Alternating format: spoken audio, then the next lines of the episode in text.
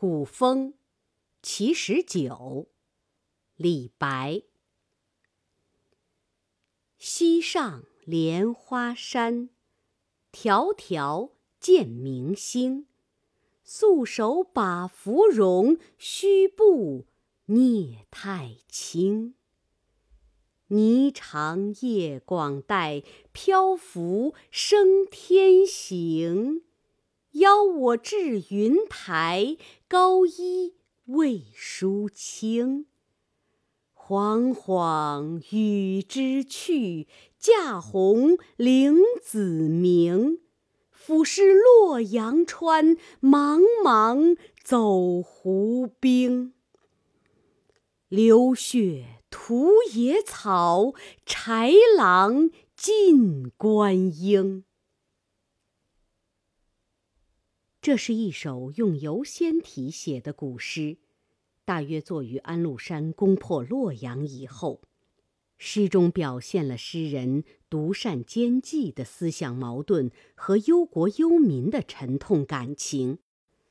诗人在想象中登上西岳华山的最高峰莲花峰，远远看见了明星仙女。明星本是华山玉女名。但字面上又给人造成天上明星的错觉，首二句展现了一个连峰插天、明星闪烁的神话世界。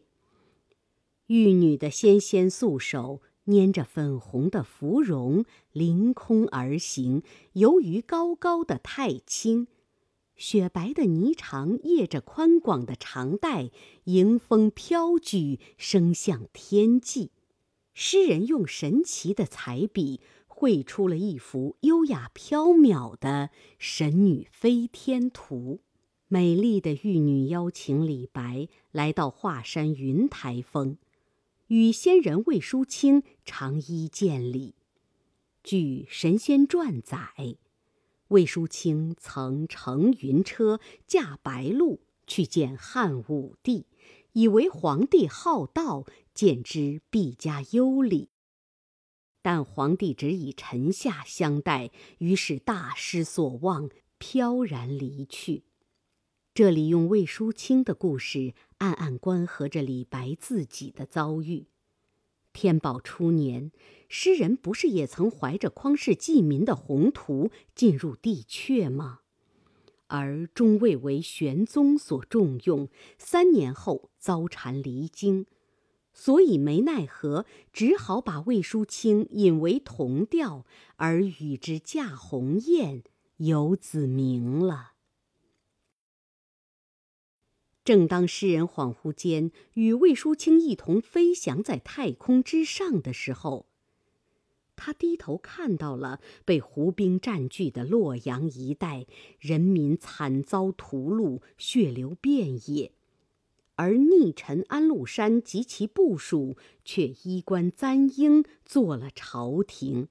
社会的动乱惊破了诗人幻想超脱现实的美梦，使他猛然从神仙幻境折回，转而面对战乱的惨象。